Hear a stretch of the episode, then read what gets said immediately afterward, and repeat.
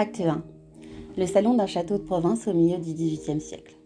Visiblement, on a perdu l'habitude d'y venir. Les meubles sont anciens, les tapisseries défraîchies et l'on voit, ça et là, les draps protecteurs de la poussière, des toiles d'araignée.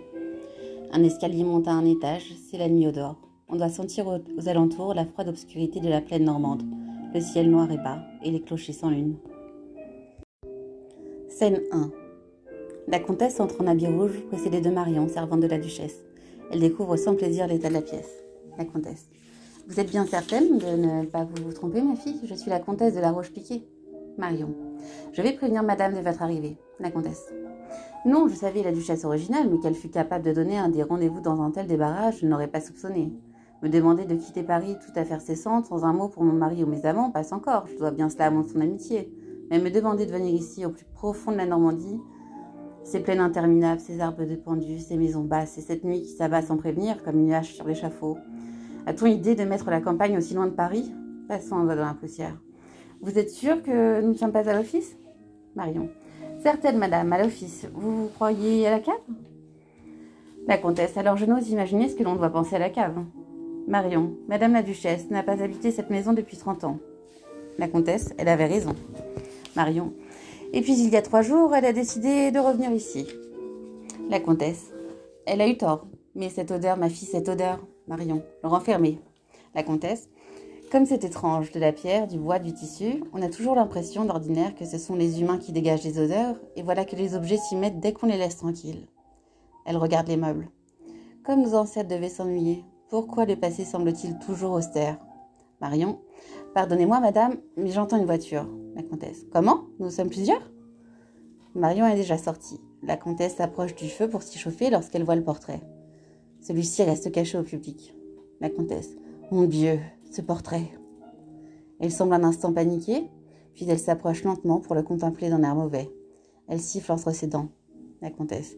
Ah ça On entend le, tonnerre gronder et l'on comprend qu'un orage est en train de se déclarer au dehors.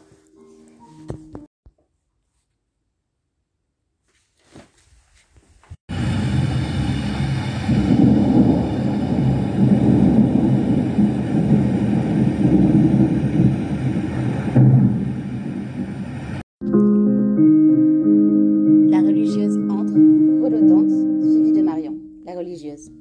Mettez-moi près du feu, oui là, près du feu. Je n'en puis plus, je suis moulue. Voyant la comtesse, Madame, pardonnez-moi, je ne vous avais pas vue. Hortense de la Haute-Claire, ou plutôt par la grâce de Dieu, sœur Bertie des Oiseaux. La comtesse, comtesse de la Roche-Piquet, la religieuse. Comme je suis heureuse de vous connaître, je suis encore tout étourdie. J'en suis à mon premier voyage. Vous êtes très belle.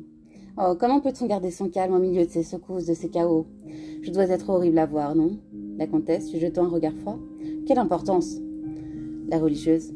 Le Seigneur, en nous faisant femmes, nous a rendu la vertu bien difficile. Il est si malaisé d'oublier son visage. La comtesse. À votre place, j'y arriverai très bien. La religieuse, admirative. Comme vous avez l'esprit juste, l'excès d'humilité révèle l'orgueil. On parle plus que de soi. Je suis une sotte prétentieuse. Changeant brusquement, je suis tellement émue. Cette lettre de la duchesse de Vaubrécourt, moi qui n'en reçois jamais.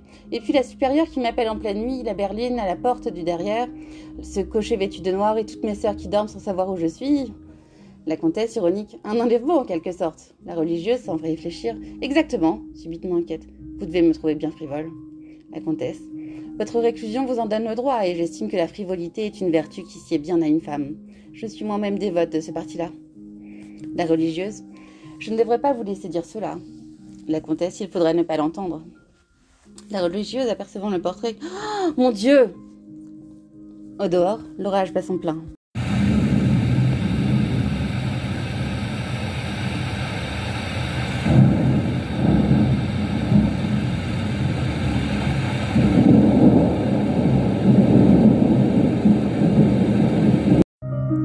La comtesse ne comprenait pas.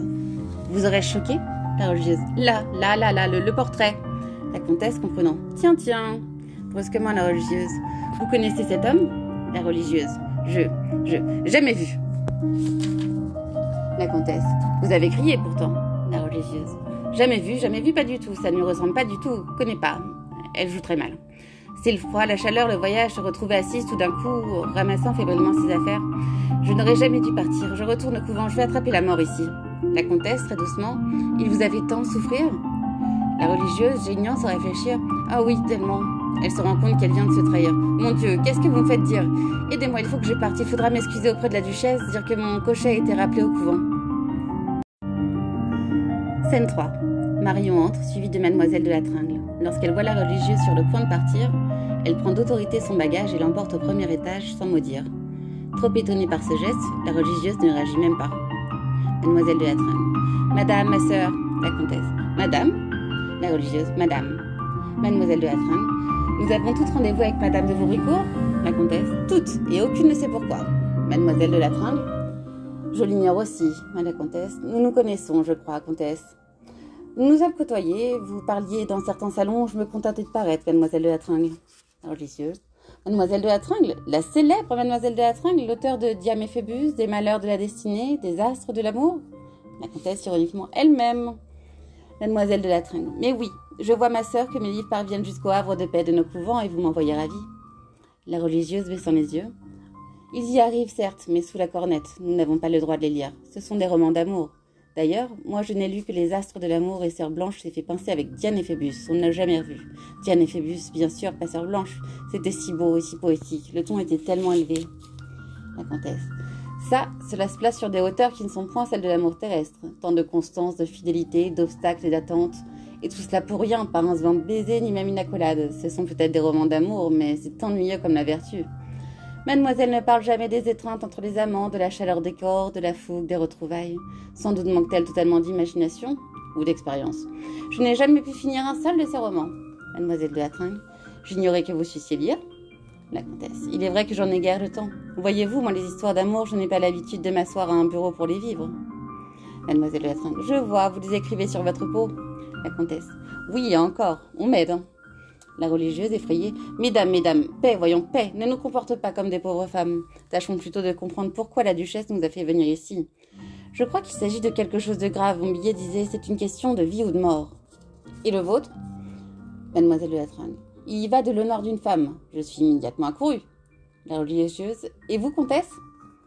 La comtesse. Il était simplement question d'une affaire d'importance, mais je suis une intime de la duchesse, elle n'a pas eu besoin de m'effrayer pour obtenir ma diligence. Au fait, euh, mademoiselle, avez-vous remarqué ce portrait? Mademoiselle de la Tringle chausse ses lunettes et le contemple calmement. Eh bien? Mademoiselle de la Tringle, je vous demande pardon. La comtesse, qu'en pensez-vous? Mademoiselle de la Tringle. Oh, je ne suis guère experte en matière de peinture, quoique j'ai poussé assez loin un petit talent dans l'aquarelle, mais je crois pouvoir assurer qu'il est assez mauvais. La comtesse, infidèle? Mademoiselle de la Tringle. Oh, je ne juge pas de la ressemblance, je me place au point de vue de l'art. Le trait est un peu mou et la composition mériterait d'être redressée. Elle lâche tranquillement. C'est positivement une croûte d'un ton faussement détaché. Vous connaissez le modèle? La comtesse. Très bien. Et vous? Mademoiselle de la Tringle Non, pas du tout. La comtesse, regardant le portrait. Et je ne suis pas près de l'oublier, moi. L'orage redouble. Mademoiselle de la Tringle et la religieuse cachent leur émotion. Marion entre alors, précédant Madame Cassin.